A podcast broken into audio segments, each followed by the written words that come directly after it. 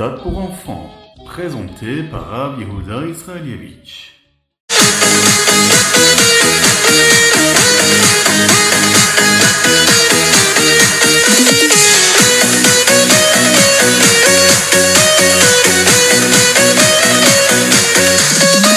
Bonjour à tous, infiniment heureux de vous retrouver pour partager avec vous le Ritatu du jour. Aujourd'hui, nous sommes le Yom Shini, le deuxième jour de la semaine, Parashat Kitissa.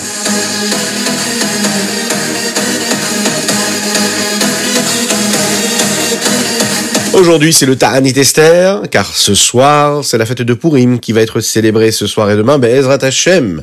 Nous sommes le Yud Gimel Adar et Tafshin Pe Gimel, Shnatakel, l'année du rassemblement.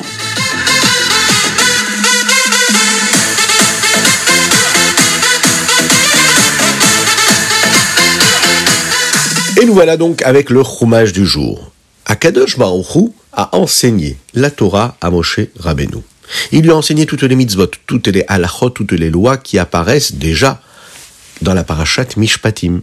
Akadosh Baruch lui a donné les deux louchot. Les louchot étaient carrés. Il y avait cinq des Aseret des dix paroles qui étaient gravées du côté droit et cinq du côté gauche des louchot. Les lettres, elles, elles apparaissaient des deux côtés en suspens de manière miraculeuse. C'est-à-dire qu'on avait l'impression qu'elles étaient gravées dans l'air, elles tenaient comme ça, sans être tenues par quelque chose, par un morceau de pierre ou autre chose. Et jamais elles ne tombaient. Même l'intérieur des lettres comme le même ou le samer, lui aussi tenait en suspens dans l'air. C'était un miracle. Au même moment, les bénis Israël vont faire une terrible erreur en bas de la montagne. Ils se trompent. Ils ont décidé de compter les jours où Moshe était sur le Arsinaï, et ils voulaient compter donc 40 jours et 40 nuits. L'erreur qu'ils vont faire, c'est de compter cela comme nous comptons les jours qui correspondent au huitième jour pendant lequel nous allons faire la Brit Mila d'un enfant qui vient de naître. Les 40 jours ont commencé lorsque Moshe Rabbeinu est monté au Arsinaï. Mais Moshe Rabbeinu pensait vraiment à 40 jours pleins. C'est la raison pour laquelle, quand ils ont arrêté de compter, ils ont considéré que le jour où Moshe Rabbeinu avait commencé à monter cette montagne-là, eh bien cela faisait partie du compte des 40 jours. Et c'est la raison pour laquelle ici ils vont se tromper. Parce que Moshe Rabbeinu allait descendre une journée après. Le Satan, lui, va contraindre les bénis Israël et les entraîner dans cette erreur-là et leur montrer que certainement Moshe Rabbeinu était niftar et qu'il n'allait plus jamais redescendre. Il a poussé les bénis Israël à se rebeller, se révolter, à perdre la émouna, la foi et la confiance en Dieu et la confiance en Moshe Rabbeinu. Ils se sont dit, bah, peut-être que Moshe Rabbeinu, en fait, n'a pas réussi à parler avec Dieu et que Dieu a décidé de ne pas lui parler. Ils se sont dit que peut-être que Aaron, lui, aurait plus de facilité à parler avec Dieu. Par exemple, qu'il puisse parler à travers cet objet qui allait être fait d'or, comme Akadosh Baruch l'avait demandé pour le Mishkan, par exemple, de construire tous ces magnifiques objets en or. Et ils se sont dit, on va faire la même chose, et de cette façon-là, Akadosh Baruch pourra parler à Aaron. Aaron, lui, ne pensait pas du tout que c'était une bonne idée. Et il voulait gagner un peu de temps. Il a donc demandé à ce que toutes les femmes et les enfants apportent leurs petits anneaux d'or afin qu'ils puissent constituer cet objet qu'ils voulaient euh, constituer en or et créer et façonner. Il savait que les femmes et les enfants n'allaient pas vouloir donner leurs bijoux, et de cette façon-là, il allait gagner du temps un petit peu, repousser ce moment-là où il voulait créer ce veau d'or. Mais à la place de cela, les hommes sont partis eux-mêmes chercher ces bijoux-là, et ils les ont amenés à Aaron. Ils ont fait ça avec empressement, malheureusement. Aaron a pris tout cet or qui lui avait été apporté et l'a jeté dans le feu.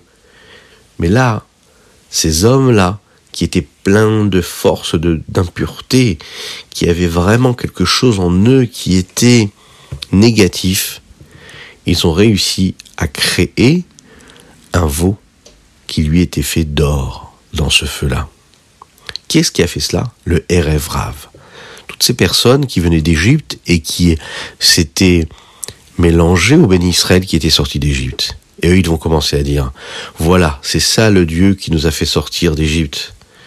alors que les bénis Israël, eux, pensaient complètement à autre chose, avaient la foi en Dieu, eux, ils vont dire non, c'est ce veau d'or qui nous a fait sortir d'Égypte. Ce Erevrav vont même décider de commencer à faire Avodazara. Et malheureusement, une partie des bénis Israël ont été pris avec eux dans cet engouement-là.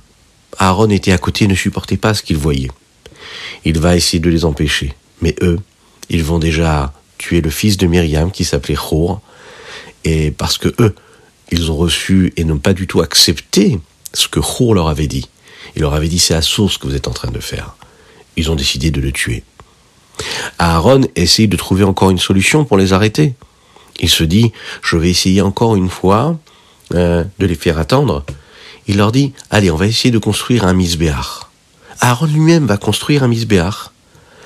Et de cette façon-là, on va encore gagner du temps, afin que Moshe Rabbeinu ait le temps de descendre du Arsinaï, afin qu'il ne l'utilise. Mais le Satan a encore une fois poussé les bénis Israël à faire ses avérotes. Ce jour-là, c'était le Shiva Asar Betamuz, le 17 Tammuz. D'ailleurs, c'est une des raisons pour lesquelles nous jeûnons pendant ce 17 Tammuz. Ils vont très tôt le matin se lever et amener des sacrifices sur ce misbéach en l'honneur du Hegel, du Vaudor. Ils vont faire énormément de Haverot, énormément de péchés. Akadosh Baruchou, voyant ça, dit à Moshe Rabbeinu, descends vite. Descends vite parce qu'ils sont en train de faire beaucoup de Haverot. Le Erev Rav a poussé les bénis Israël à faire toutes ces fautes. Et ils sont à un niveau très très très bas de la Gdusha. Moshe a donc dû descendre du Har pour aller voir ce qu'il se passait avec les bénis Israël. Et là, Kadosh Baruch va dire à Moshe Rabbeinu, étant donné que les bénis Israël ont encore une fois fauté, et qui ne gardent pas la confiance qu'ils sont censés avoir en moi, je vais les détruire. Et je vais donner à Moshe Rabbeinu juste un petit groupe de nouvelles personnes qui, elle, constituera le nouveau peuple juif, et que toi, Moshe Rabbeinu, tu devras guider. Moshe, quand il entend ça, il ne supporte pas. Il supplie à Kadosh Baruch de ne pas détruire le peuple juif. Il va prier à Kadosh Baruch qu'il pardonne les bénis Israël. Akadosh lui, va être d'accord. Il accepte de tuer uniquement ceux qui ont fait la faute du veau d'or et de les punir. Moshe va donc descendre du Arsinaï, et avec lui, il porte les louchot. En bas du Arsinaï, il attendait Yehoshua, son assistant. Il était là à l'attendre quand Moshe Rabbeinu est arrivé. Ensemble, ils ont été vers les bénis Israël. Et là, au loin, ils entendent des voix, ils entendent du bruit. C'est le bruit des combattants, les bénis Israël qui se révoltent comme si qu'il y avait une guerre, un véritable combat. Il se dit, c'est curieux. Moshe Rabbeinu dit, non, ça n'est pas des voix de combat. C'est une voix de tristesse. C'est la voix et le son des Avérotes. Quand Moshe Rabbeinu arrive, il voit les Bénisraël en train de danser autour du Hegel Azahav, du Vaudor. Il prend les louchot et il les jette à terre. Il décide de les briser, afin que les Bénisraël ne soient pas punis devant ces louchot-là, qu'ils ne soient pas là en train de faire une faute, alors que dans les louchot, il y a les interdits de faire justement ces fautes-là du Hegel Azahav. Il va jeter à terre les louchot et elles vont se briser en plusieurs morceaux sur la terre. Les bénis Israël, eux, quand ils voient ça, ils sont impressionnés arrêtent tout de suite de servir le veau d'or.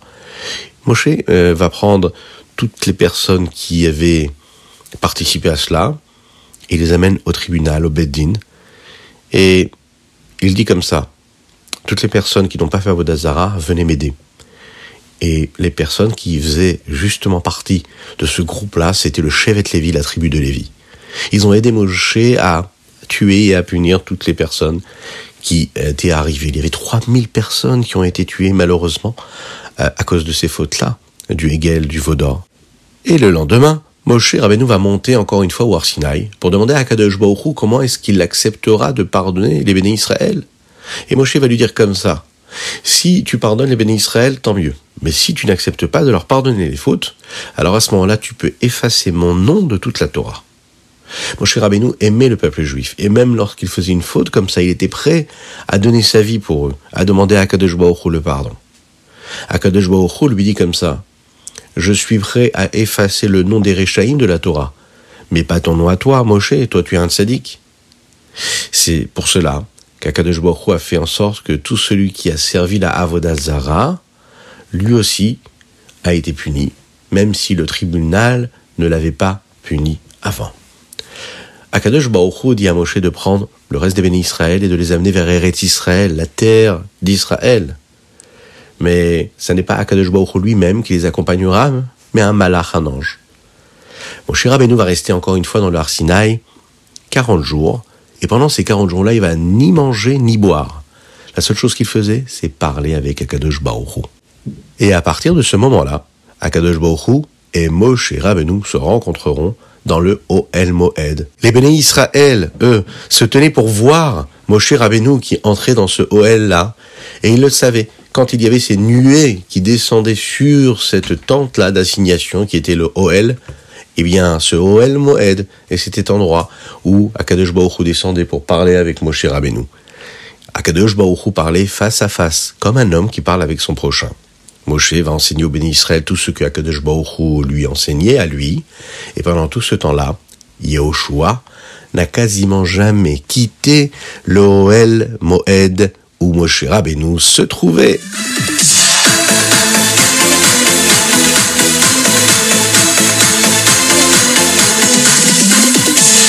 Et nous passons tout de suite au Teilim du jour. Aujourd'hui, nous sommes le 13 du mois de Hadar et nous lisons les chapitres du Samertet au Aïn Aleph. Dans les Teilim du jour, il y a un verset qui dit comme ça Ima lefi teilatera que notre bouche est remplie de shvachim, de louanges pour Akadosh Baoru. La Gemara nous explique à ce sujet qu'on apprend de là que quand on fait une bracha, il faut bien faire attention de bien prononcer tous les mots en ayant la bouche pleine de de quoi ben, Des mots qu'on est en train de prononcer. C'est pour cette raison que la halacha nous interdit d'avoir quelque chose dans la bouche lorsqu'on fait une bénédiction. Avouez que ça nous arrive souvent ça. Hop, on s'est souvenu à la dernière seconde qu'on n'a pas fait la bracha et on a déjà le bonbon, le morceau de gâteau dans la bouche. On se dit ah j'ai oublié de faire la bracha, je vais faire la bracha. Eh bien sachez que c'est interdit. Notre bouche imaléfite et la terra doit être remplie des mots que nous prononçons et pas d'autre chose. Donc on va être bien vigilant et juste avant de manger, on garde la bouche vide de cette nourriture et pleine des mots qu'on est en train de prononcer pour remercier Hachem.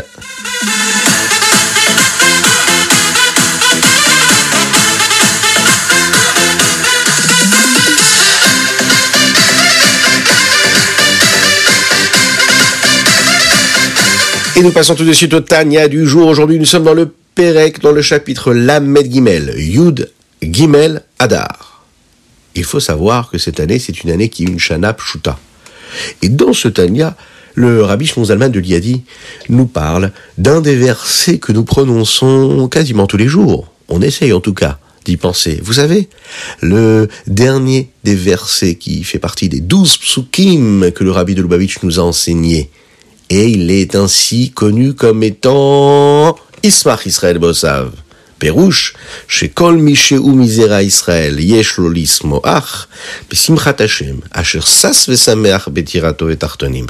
C'est un verset qui est magnifique. Il faut le prendre et le comprendre et l'apprendre et l'enseigner et vivre avec tous les jours de notre vie. Il dit quoi? Il dit qu'un juif, il doit se réjouir d'avoir été créé par Dieu. Il doit se réjouir d'avoir la possibilité d'accomplir la volonté d'Hachem, de faire partie de la descendance du peuple juif. Il doit se réjouir de la joie qu'Akadosh Baruch que Dieu lui aussi a.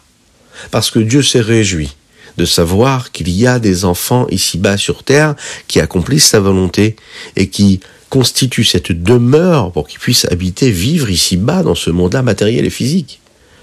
Comment est-ce qu'on peut réussir à éprouver cette joie? Le rabbi Zalman nous dit ici que quand on pense à Einon Milvado, au fait qu'Akadosh est unique et qu'il n'y a que lui, qu'il n'y a rien d'autre que lui, même si on a l'impression de voir tout un monde qui nous entoure, Akadosh est là, avec nous, en tout, tout le temps, partout, à chaque instant. Eh bien, quand on réfléchit quelques secondes à cela, eh bien, notre Neshama se réjouit d'une joie extraordinairement belle et grande. Un juif doit avoir une véritable joie de servir à Kadosh Baruch Et la joie est double. Premièrement, parce qu'on a cette joie-là de pouvoir servir Dieu, mais aussi être joyeux de la joie qu'Akadosh Baruch a de nous voir servir à Kadosh Baruch On se réjouit pour nous et on se réjouit parce qu'on sait que Dieu est heureux de tout ce que nous faisons. Donc on doit toujours penser à cela. Premièrement, je suis joyeux de pouvoir servir Dieu. Deuxièmement, je dois savoir qu'au même moment où moi je me réjouis, Akadosh Baruch se réjouit parce que moi je suis en train d'accomplir sa volonté. Soyons joyeux et avec une joie phénoménale, extraordinairement belle aujourd'hui puisque nous célébrons Bezrat Hashem ce soir, la fête de Purim.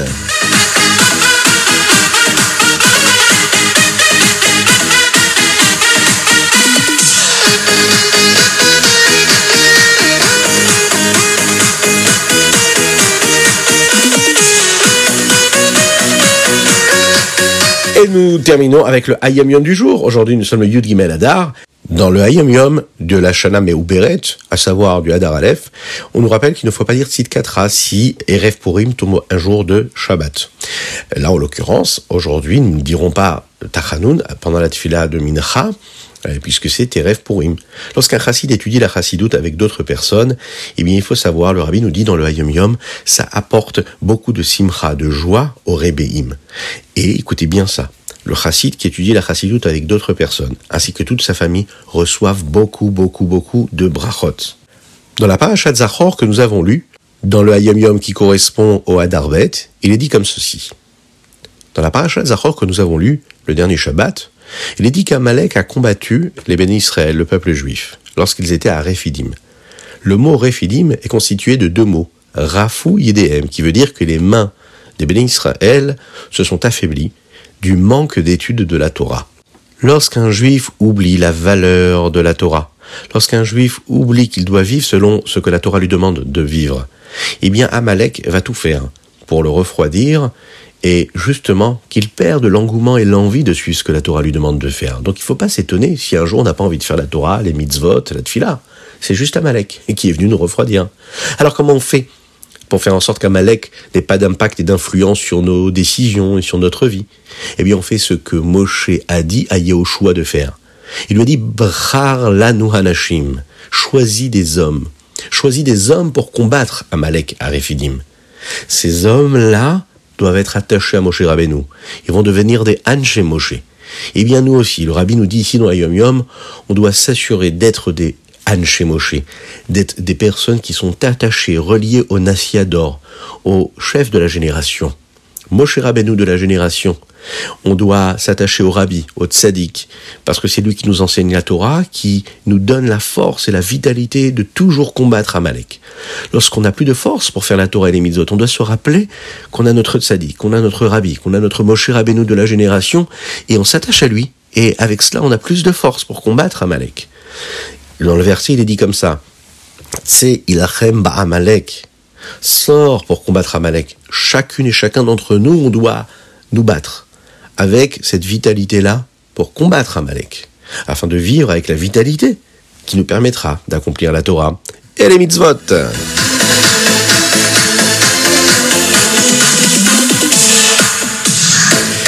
Et voilà, c'était le Ritatu du jour et une spéciale dédicace pour la Refoua Shelema de Avraham Nissim Ben Sultana, qu'Hachem lui envoie une guérison totale et complète.